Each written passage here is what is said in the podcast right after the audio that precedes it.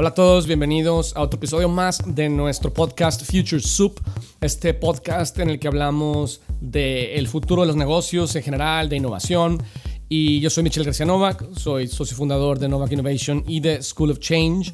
Y en esta ocasión quiero platicarles acerca de un modelo que hemos venido desarrollando eh, a lo largo de los años y que es el que usamos tanto en Novak Innovation para atender a nuestros clientes y son, es el modelo que usamos para, para enseñar a las personas que atienden a nuestros cursos y masterclasses en School of Change acerca de, innovación y acerca de la creación de nuevo valor.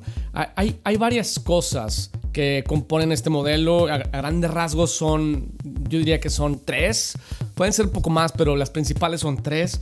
Una de ellas tiene que ver con entender el futuro de tu industria. Creemos que es importante en un mundo que se mueve rápido que las compañías puedan, antes de embarcarse en un proceso de innovación, el entender hacia dónde va su industria, eh, porque así pueden patinar hacia dónde va a estar la, el, POC o pueden ir hacia dónde va a estar la pelota en lugar de estarla persiguiendo. Esa es una de las cosas de las que quiero hablarles. Otra de ellas es esta idea de que la, innovación eh, necesita estar centrada en lo que la gente necesita de ti, en lo que tus clientes, usuarios, consumidores necesitan de ti. Creo que esto no es necesariamente nuevo, pero, pero nosotros lo hemos enmarcado desde la perspectiva de generalmente las compañías creen que están en el negocio de la solución que venden, cuando en realidad necesitan estar en el negocio del problema que resuelven. Y el tercer elemento de este framework es esta idea de que las oportunidades para hacer innovación y las oportunidades para atender lo que tu cliente, usuario o consumidor más necesita son mucho más grandes cuando te enfocas en toda la experiencia de uso, no la, o sea, la experiencia de consumo, no necesariamente la experiencia de uso, o sea, en todo el CX, en todo el consumer experience, no nada más en el UX, no solamente en el user experience, que básicamente es la interacción que ya tienen con tu producto, sino todo el proceso desde descubrir que existes, evaluar tu producto o servicio contra el de la competencia, comprarlo, usarlo, desecharlo y etcétera, ¿no? Pues hay muchas más oportunidades ahí que las que hay en el producto por sí solo. Y este modelo estoy seguro que en pedazos, en diferentes posts, en diferentes conferencias, en diferentes episodios de este podcast lo han escuchado. Y muy seguido lo uso también para analizar lo que está pasando alrededor mío, lo que está pasando en el mundo de los negocios. Esto quiere decir que creemos que la fórmula de éxito de la innovación para cualquier tipo de organización y para cualquier tipo de compañía consiste en entender lo que la gente realmente necesita, en atender todos los momentos de la experiencia de consumo, no solamente la experiencia de uso, o sea, todo el CX, Customer Experience, no nada más el UX, User Experience. La diferencia es que el UX está enfocado solamente en el producto mismo y el, y el CX está enfocado desde que me entero que existes, cómo te evalúo contra los demás, el proceso de comprar, usar, desechar y demás. Entonces, eh, esa es la segunda, ¿no? La primera es People Centric, Experience Focused, es la segunda, y Future Driven. Es si tú quieres atender las necesidades que descubres en la experiencia de uso de tu cliente y la experiencia de consumo de tu cliente, necesitas saber hacia, dónde va tu negocio y hacia dónde va la industria en la que tú trabajas eh, en el futuro, porque el mundo se mueve muy rápido y hay que diseñar para el cambio sistemas que evolucionen y que sean modulares y que puedan cambiar rápidamente, adaptarse a la velocidad a la que se está moviendo los diferentes mercados. Entonces, ese es el modelo a grandes rasgos. Una de las compañías que a mí me gusta analizar usando este modelo eh, es la compañía Google, por muchas razones, porque yo creo que Google, al igual que Las, principales compañías importantes en el mundo de los negocios hoy en día, Google, Amazon, Facebook, eh, Apple, eh, y me falta por ahí alguna, creo que son compañías que mm, tienen un patrón de comportamiento muy diferente al del resto. Lo que quiero decir es, eh, son compañías que, creo que si usas el modelo de people-centric, experience-focused, future-driven para analizar su comportamiento, te das cuenta de que la mayoría cumplen con todo. ¿no? La mayoría son muy buenas para entender lo que los clientes necesitan, son muy buenas para atender lo que los clientes necesitan en cada uno de los momentos de la experiencia y son muy buenas para saber hacia dónde van las cosas y desarrollar productos y servicios que están alineados con más con el futuro de su industria que con el presente de su industria. Eh, entonces, eh, voy a poner primero de ejemplo a Apple. Apple no es la compañía de, la que les quiero hablar, pero creo que eh, el legacy que dejó Steve Jobs ha hecho que, sea una de las compañías que mejor cumple con estas tres cosas. ¿no? Por ejemplo, eh, en el caso de People Centric, Apple nunca habla de si hace o no investigación de campo y Human Centric Design, pero claramente lo hace, nunca lo van a aceptar. Eh, claramente les importa muchísimo eh, entender muy bien qué es lo que quiere la gente y qué es lo que está dispuesta a pagar y dónde están las necesidades más apremiantes. Eso me queda clarísimo. Eh, después, Apple creo que no solamente hace productos que están muy bien enfocados, la estrategia de sus productos está muy bien enfocada en lo que la gente realmente necesita. Eh, al menos los productos que se lanzaron eh, y que nacieron bajo la tutela de Steve Jobs y algunos de los que nacieron después, ¿no? Como el Apple Watch, entre otros. Hay algunos que ya no, creo que no han hecho un buen trabajo, pero pues eso creo que le sucede a todas las compañías. Eh, Después, eh, creo que entonces son, son, muy buen, son muy buenos para entender el people-centric. El experience focused es su especialidad. Creo que es una compañía que entendió muy bien que para que un producto sea exitoso necesita estar embebido en toda una experiencia que ayude a las personas a resolver sus necesidades en cada uno de los momentos de, de interacción con sus clientes. Por ejemplo, son muy buenos para atraerte a sus productos. Su, eh, su, estrategia de comunicación es emocional, no habla del producto, eh, de alguna forma te ayuda a, a, entender lo que el producto ofrece, sin, eh, pero en, el contexto de tu vida, etc. Después, entonces, eso ahí empieza la experiencia. La experiencia empieza con una excelente comunicación de marca y de producto que le ayuda al consumidor a entender por qué este producto puede ser parte de su vida. sí, si no entendemos por qué un producto puede ser parte de nuestra vida, podrá ser el productazo del universo y del momento, pero no lo vamos a conocer y no le vamos a dar la oportunidad. No, la oportunidad de evaluarlo y decir, ¿será que este producto es para mí? ¿No? Y comparar uno con otro, comparar eh, un iPhone contra un Android phone, o comparar un Apple Watch contra un Fitbit, eh, eh, o comparar una una, una, un MacBook Pro contra un Google Chrome o contra un Surface, etcétera, ¿no? E, esa comparación es importante y, yo creo que aunque ya tiene muchos años el, el, que sabemos que, digamos, que Apple lanzó el Apple Store y cuando lo hizo, muchas compañías, eh, incluso muchos analistas criticaron muchísimo a la compañía, eh, pues lo hizo porque, porque estaba construyendo una experiencia. Ya tenía una increíble comunicación para atraer clientes, pero el problema era que cuando un cliente iba y compraba una computadora en Best Buy, eh, Apple sabía que el empleado de Best Buy no iba a saber explicar la diferencia entre un producto Apple y la competencia. Y no iba a saber explicarle al consumidor cómo se siente usarlo. Y, y el consumidor no iba a poder darse cuenta de por qué valía la pena pagar más dinero por un producto Apple que por un producto de la competencia.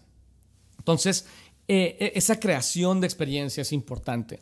Eh, luego, e, evidentemente, los productos creo que son, pues, en general, muy, muy, muy buenos productos, muy bien enfocados, entienden, de hecho, yo creo que Apple algo que entiende muy bien son las versiones mínimas, minimum viable products.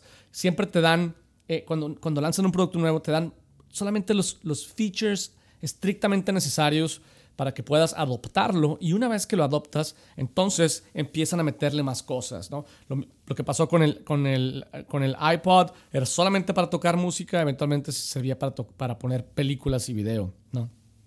Lo que pasó con el iPhone, no tenía aplicaciones y tienda de aplicaciones, tenía aplicaciones, pero no tenía tienda de aplicaciones y un montón de cosas que ahora tiene y, los fueron soltando poco a poco. ¿no?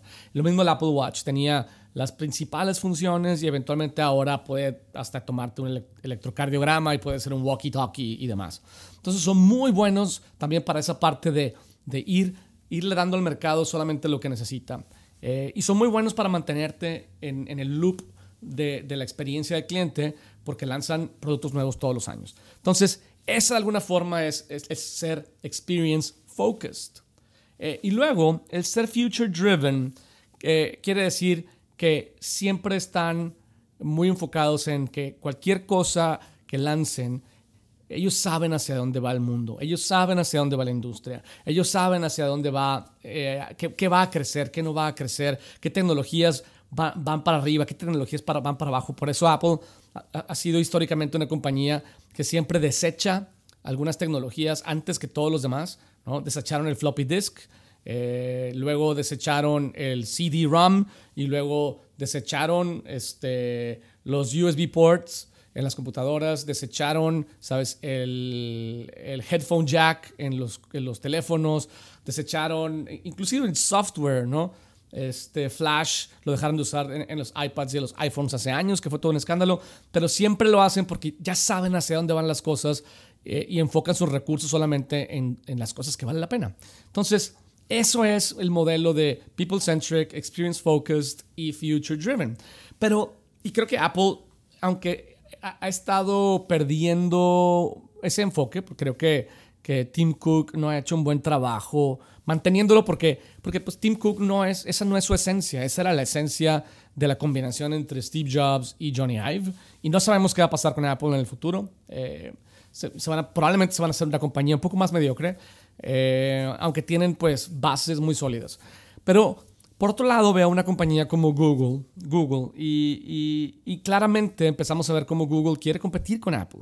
¿no? Eh, y, igual que Apple, como entienden que están en el, en el negocio de atender un cierto problema, no en el negocio de un producto en particular. Si Apple hubiera dicho, yo estoy en el negocio de las computadoras, pues nunca hubiera entrado a los teléfonos, nunca hubiera entrado a los iPads, nunca hubiera entrado al audio, nunca hubiera entrado al, al, al Watch y fue de las primeras compañías que lo hicieron. Y Google está tratando de hacer lo mismo. Y creo que lo está tratando de hacer pues con mucho mérito eh, y con un punto de, digamos, de diferenciación interesante. Yo hice un post hace poco hablando de, hace un par de semanas o tres semanas más o menos, un mes, hubo un evento de lanzamiento de productos de Google y vi cómo lanzaron pues toda la, línea nueva de computadoras, este, Pixelbook, toda la línea nueva de los Pixel Phones eh, y en general todos los productos de Google Home. Y creo que en términos de hardware, Google se está queriendo convertir en una compañía de computación. Eh, o sea, un computing company como Apple. Quiere competir directamente con Apple. Pero creo que Google está, eh, está leyendo muy bien, digamos, está implementando muy bien este tipo de modelo como el que nosotros recomendamos y usamos, people-centric, experience-focused y, y future-driven pero le falta un elemento que es crucial. ¿no? Y, para una compañía tan interesante como Google y tan, tan, tan visionaria, me, hasta cierto punto me extraña.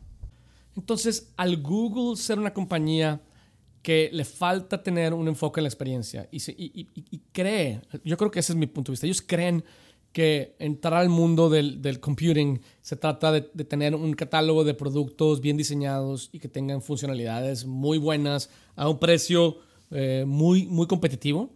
Y, y, y, la verdad es que esa, esa fórmula no les va a permitir ganar, porque eh, están decidiendo eh, ignorar muchas de las necesidades que tiene el mercado en el contexto del consumer experience. ¿no? Ellos creen que, deben estar enfocados en el UX, cuando en realidad tienen que estar enfocados en el CX. Eh, por ejemplo, la necesidad de entender cuáles son los productos que Google ofrece. Creo que su, su, su marketing es muy incipiente. No es pobre, pero es incipiente. ¿no? La, la, la, necesidad de entender cómo funcionan. A mí me encantaría poder tener acceso a un Pixelbook ¿no? y poder jugar con ella. Me encantaría tener acceso a un Pixel Phone y poder jugar con él. Eventualmente, ahora que van a comprar Fitbit, me encantaría en el, e, ese mismo día, en esa misma tienda, tener acceso a un Fitbit Watch, que le van a llamar ahora Google Watch, supongo, eh, y poder evaluar, compararlo en mi mente contra mi experiencia eh, en Apple, con los productos Apple, y, decidir si es algo que quiero hacer o no. Creo que, eh, especialmente porque creo que los productos de Apple eh, cada vez son más caros, eh, especialmente para nosotros que vivimos en países como México, eh, pues sus productos nos resultan extremadamente caros. Cambiar un teléfono, si quieres el mejor teléfono, pues vas a gastar 30 mil pesos, hasta 40 mil pesos. Si quieres comprar una laptop y quieres un, MacBook Pro, este, digamos que de 15 pulgadas, pues te va a costar 60 mil pesos. Es, es, demasiado, demasiado dinero. Eh, son muy buenos productos, pero a veces eh, como consumidor quieres tener mejores opciones y creo que Google sería una excelente opción si, si lograran dominar el consumer experience, ¿no? si, si ayudaran a la gente a entender sus productos, evaluarlos, a comprarlos de forma eh, significativa y experiencial. Digo, la usabilidad me preocupa cero. Creo que, que Google tiene muy buena usabilidad. Eh, definitivamente en performance sus productos pretenden ser más simples y pretenden ser más sencillos y, más, eh, y por lo tanto son más baratos que los de Apple. Eh, pero pero yo, yo, yo veo con frustración el trabajo que hace Google y digo, chin, ¿por qué no, en lugar de comprar una compañía como Fitbit, no compran una, una firma de innovación?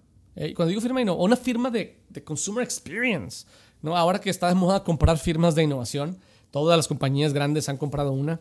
y se la pasan ¿sabes? Creando un portafolio de productos y está muy bien, o sea, ya desarrollaron sus laptops, ya desarrollaron sus smartphones, ya compraron Fitbit, ya compraron Nest y sus termostatos, detectores de humo, ya desarrollaron toda la línea de Google Home, ya, ya están prácticamente ahí.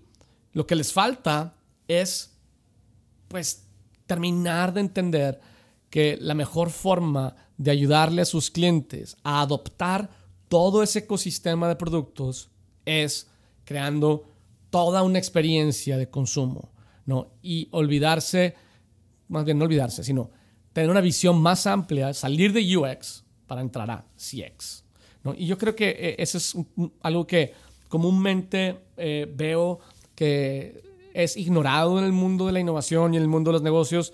Creo que todo el mundo está enfocado en, en la estrategia de producto. Sí, creo que todo, todo, toda esta idea de people-centric, human-centric ha ha sido pues masivamente adoptada por la mayoría de las compañías. Sin embargo, el experience focused y el future driven son cosas que veo que, que, son incipientes. Eh, algunas compañías lo hacen bien. Eh, la mayoría de las compañías no han entendido que el nivel más avanzado de sofisticación es cuando conectas el futuro con la estrategia, eh, cuando creas una experiencia y cuando e, evidentemente entiendes que en cada uno de esos momentos de la experiencia necesita haber un intercambio de valor. En los negocios se tratan acerca del intercambio de valor. Entonces, en cada momento, ¿no? en, el momento en el que yo te doy mi atención para un, contenido que tú lanzas o un pedazo de marketing que tú pones en el mercado, ¿qué me das tú? ¿No? Pues me das o me das entretenimiento, o me das eh, información útil o me das eh, contenido educativo, pero, pero hay un intercambio, ¿no? Y luego también, en el, en el momento de la compra, tú me das un entendimiento de tu producto y yo decido si te voy a dar mi dinero. ¿No? En el momento del uso del producto, tú me das ciertos atributos y beneficios eh, y yo decido, yo te doy mi, mi engagement, ¿no? te doy mi, mi, mi preferencia de uso, eh, y etcétera, ¿no? Y al momento de desechar el producto, ¿no? Pues tú me das a lo mejor una facilidad para, para volver a empezar o me das, algunas compañías, por ejemplo, como Sonos, está dando descuentos. Si tú te llevas tus productos Sonos viejos, eh, te van a dar un 30% de descuento en productos nuevos. Entonces es una estrategia de, te fijas, de lealtad de alguna forma. Claro, porque Sonos está viendo que la competencia en el mundo del audio digital se está poniendo durísima y hace cuenta que pues está compitiendo contra Amazon y contra Google y contra Apple que ha hecho un mal trabajo. Eh, y, y, Sonos es una compañía muy pequeña comparada con cualquiera de ellos. Yo creo que Sonos lo van a acabar comprando sin duda. Yo creo que quien debe comprar a Sonos es Apple. Eh, sería, sería una compra, la compra de, del año o del, no, quiero decir de la década, pero sería una muy buena compra, porque creo que Apple lo necesita. Eh, y, creo, que, creo que todo el tema de audio eh, interacción vía voz va a seguir creciendo y Apple necesita que, más gente use a Siri. Eh, y, bueno, ahí tienen problemas grandes, eh, la verdad. pero bueno, entonces, al final yo quiero, quiero resumir esta reflexión hablando, reiterando el modelo que creemos que es muy importante, que lo usamos constantemente con nuestros clientes, que lo entregamos en los diferentes certificados y masterclasses que ofrecemos en School of Change, que es esta idea de ser people-centric, future, uh, people-centric, experience-focused y future-driven. People-centric significa es, estoy enfocado en, los problemas que tiene mi, mi, cliente, independientemente de qué industria necesite meterme para atenderlos.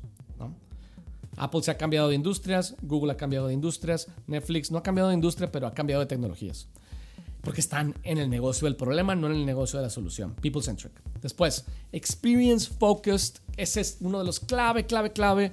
No, este, no se trata nada más de tener un gran producto, sino de ayudarle a tu cliente en todo el proceso. No se trata nada más del user experience, se trata del, completamente del consumer experience o customer experience.